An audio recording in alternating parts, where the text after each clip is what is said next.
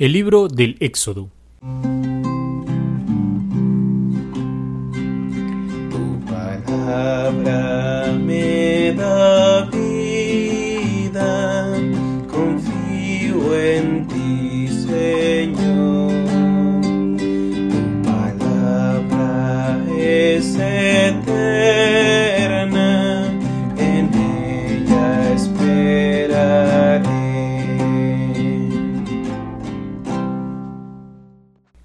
Hola queridos hermanos, continuamos nuestra meditación acerca de la palabra de Dios en este pequeño curso de Biblia que vamos siguiendo de la mano del Padre Antonio Rivero. Hoy comentaremos el libro del Éxodo. Comenzamos diciendo que una fuerte carestía obligó a los israelitas a emigrar a Egipto. Allí se establecieron muchos de ellos. Se habían hecho un pueblo muy numeroso, fuerte y trabajador, pero por miedo a su potencia, los egipcios los esclavizan sin compasión. Dice dura esclavitud literalmente la Sagrada Escritura, por lo que la vida de aquellos hombres se volvió amarga y llena de fatigas. Y es así como comienza el libro del Éxodo. Comienza con la necesidad de un Salvador, de alguien que libere al pueblo de esa esclavitud. Y volvemos a repetir, en la Biblia no buscamos proceder con precisión histórica o geográfica sobre los hechos, sino siempre buscar la enseñanza religiosa que Dios quiso inspirar a los escritores sagrados, todo en orden a nuestra salvación. El libro del Éxodo narra la salida de los israelitas de Egipto, alrededor de los años 1280 a 1240 a.C., bajo la guía de Moisés, a quien Dios se escogió, y con quien renovó su promesa y su alianza de amor. Es un libro particularmente importante, porque la salida de Israel de la esclavitud será un anuncio de la salida del hombre de las situaciones de pecado y muerte por manos del verdadero y único Salvador Jesucristo, de quien Moisés fue figura o tipo, es decir, un anuncio. Sobre el autor y la fecha del Éxodo podemos decir que estamos alrededor del año 1250 a.C. El autor, como dijimos, es Moisés junto con las tradiciones orales y escritas de ese tiempo. Por tanto, no es obra de un solo autor, ni se ha escrito de una sola vez, sino que ha conocido fases en su redacción. El libro del Éxodo es una mezcla de las cuatro tradiciones que hemos conocido ya al inicio, la yavista, la eloísta, la sacerdotal y la deuteronómica. Los relatos del Éxodo encajan con el género literario conocido como épico religioso, es decir, se presentan situaciones y hechos históricos verdaderos, pero narrados de forma grandiosa, con la gran aventura de un pueblo y siempre con una finalidad religiosa, es decir, para nuestra salvación. Se trabajan tres tipos de materiales, materiales narrativos, legales y litúrgicos. Narrativos en aquellas presentaciones de la opresión de los hebreos, de la epopeya del Éxodo, la travesía del desierto y la gran teofanía o manifestación de Dios en el Sinaí, textos legales, en el sentido que se nos presentan prescripciones religiosas y sociales, y también materiales litúrgicos, es decir, normas concernientes al Cordero Pascual, los panes ácimos y los primogénitos, normas sobre el santuario y el culto. Podemos dividir en diferentes fases el libro del Éxodo. Por ejemplo, en sus primeros capítulos, primeros 12 capítulos más o menos, se nos habla de la historia de Israel en Egipto, la opresión del pueblo, la vocación de Moisés, la lucha por la liberación, la Pascua y la salida del pueblo pasando por el Mar Rojo. Luego, del capítulo 12 al 18, se nos narra la peregrinación en el desierto, como un camino de purificación y de encuentro con Yahvé. Del capítulo 19 al 24, encontraríamos como la parte central y más importante. Trata del pacto, de la alianza entre Dios y su pueblo. Luego del 25 al 31 encontramos una serie de normas y leyes acerca del culto y la institución divina del sacerdocio del Antiguo Testamento. Luego del capítulo 32 al 34 se continúa la narración de los hechos durante la alianza en el desierto y también aquella historia fatídica y triste del becerro de oro. Luego, de los capítulos 35 al 40, se describe la ejecución de las órdenes divinas que están en los capítulos del 25 al 31. En un contenido temático podríamos ver tres ejes. Primero, la salida de Egipto. El pueblo se encontraba sometido a toda suerte de esclavitudes, laborales, políticas, sociales, religiosas, y se veía privado de libertad, con todas las secuelas y carencias que este tipo de situaciones conlleva. La salida de Egipto es, por tanto, una liberación. Segundo, la travesía por el desierto. Es un camino a recorrer entre el punto de partida y la meta. Es la trayectoria que, debe realizar todo hombre y todo pueblo. Es una tarea que hay que llevar a cabo. El libro del Deuteronomio presenta esta travesía bajo la imagen de la prueba que hay que superar. Tercero, la entrada en la tierra. Es la llegada a la meta. Es una tierra buena que emana leche y miel. Es un espacio de libertad en el que el pueblo puede desarrollar finalmente todas sus potencialidades y cumplir plenamente su misión. A nivel teológico espiritual, ¿qué es lo que encontramos en el Éxodo? Podríamos decir que encontramos cinco puntos particulares. Primero, sobre Dios. Su imagen se configura a partir de la revelación de su nombre. Es aquí donde encontramos el nombre de Dios. Yo soy el que soy, Yahvé el que siempre está dispuesto a acudir en defensa de sus elegidos. Es uno y no admite nada que le haga sombra.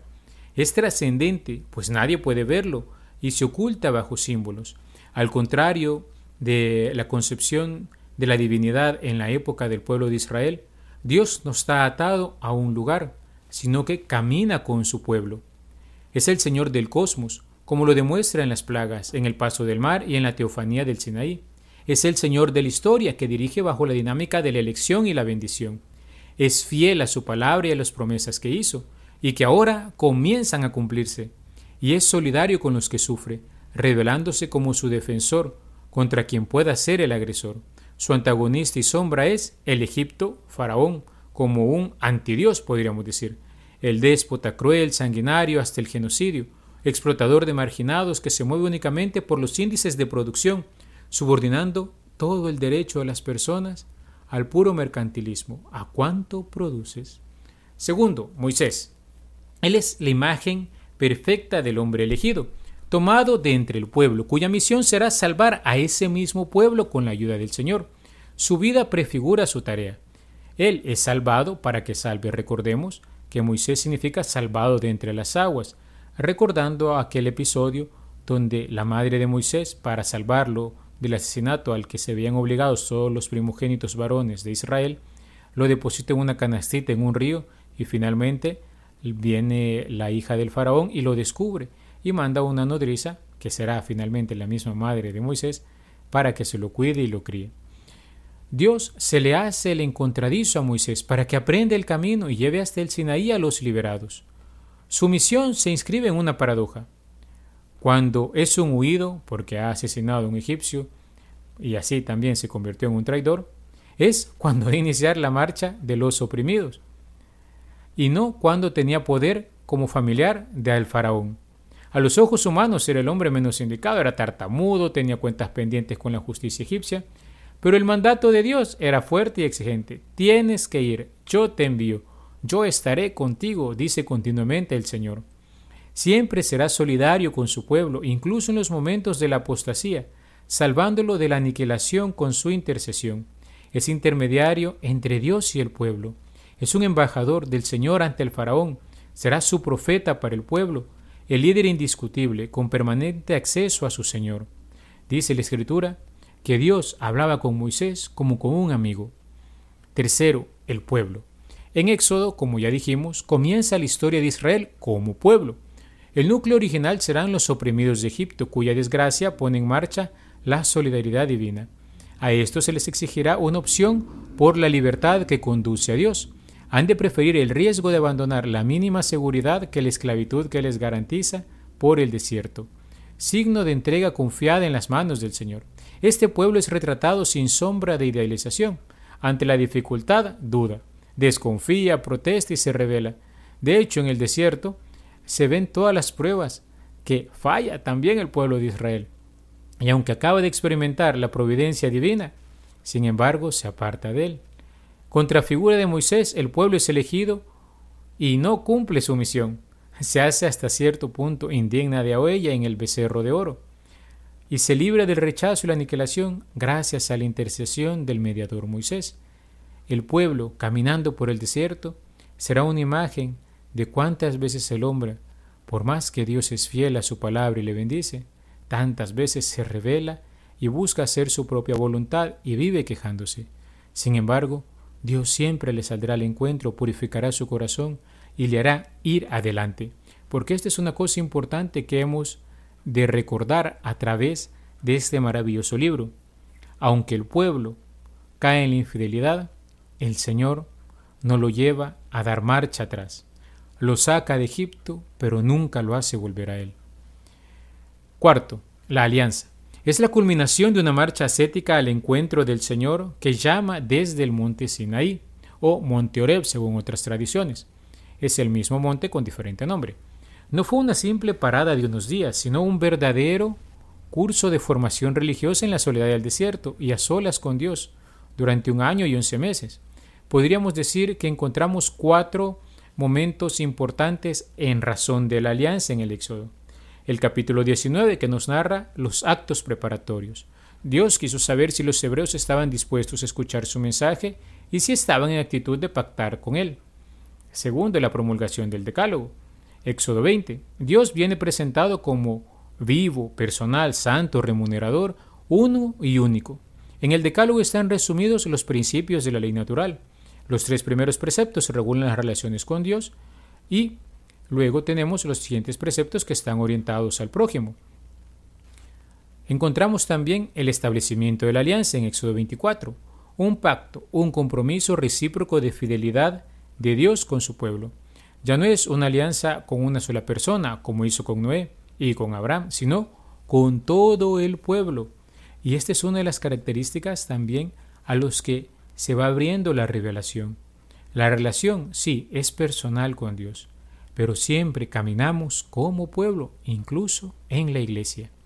También encontramos las leyes del culto, que nos van a hablar acerca de la tienda de reunión, que más tarde evolucionaría en el templo, el arca de la alianza, el altar, el sacerdocio, etc. Encontramos también en el libro del Éxodo diferentes acontecimientos y signos milagrosos. Por ejemplo, las plagas. La Biblia presenta el episodio de las plagas en forma de una epopeya sagrada. Los milagros se imponen a lo verosímil, lo teológico a lo histórico, muestran la lucha entre el poder del hombre, el faraón, y la presencia de Dios. Quien quiera autodivinizarse y destruir la libertad ajena, tarde o temprano quedará en manos de la muerte. Dios da al faraón todas las oportunidades de cambiar. Sin embargo, estos signos provocan su obstinación porque una y otra vez se niega a colaborar en el plan divino. Y al mismo tiempo Dios mostró a los israelitas su poder y su protección salvadora encontramos también la Pascua. La Pascua fue el paso que dieron los israelitas al salir de la esclavitud hacia un pueblo de hermanos. Fue y es el paso de Dios que quiere liberarnos. La Pascua se articula en tres secciones, el ritual de la fiesta, la celebración y el elenco de los participantes. El ritual memorial de la salida tiene una forma de comida y resalta el carácter redentor de la sangre. El Señor salva a su pueblo pasando de largo por las casas señaladas.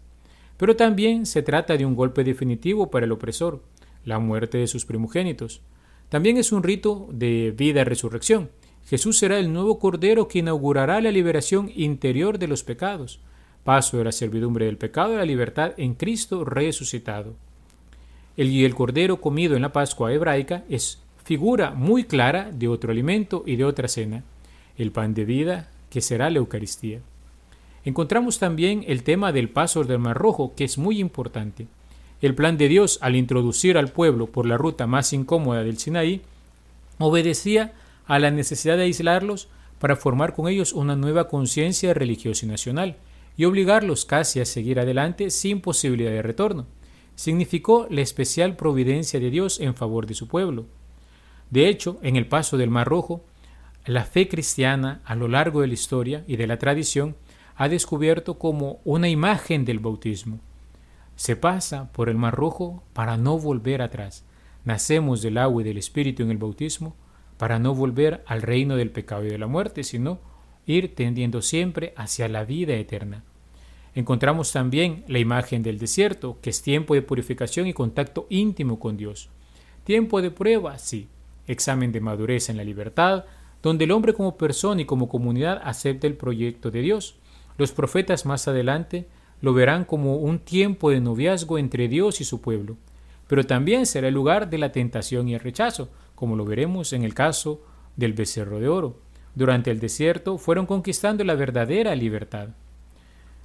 Luego encontramos otros elementos, el maná, la roca e incluso la victoria sobre los amalecitas, que es una enseñanza del poder de la oración e intercesión de sus elegidos. Recordemos este famoso episodio, en el cual dos israelitas sostienen los brazos de Moisés para que pueda continuar la oración, ya que mientras Moisés tenía los brazos extendidos y alzados, los israelitas vencían. Así pues, queridos hermanos, nos encontramos ante un maravilloso libro en el cual podemos ver retratadas nuestra historia personal.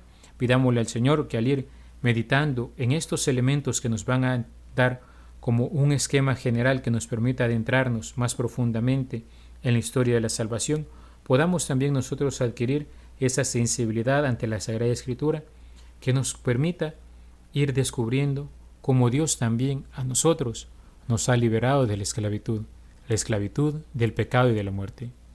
Alabado sea Jesucristo, por siempre sea alabado.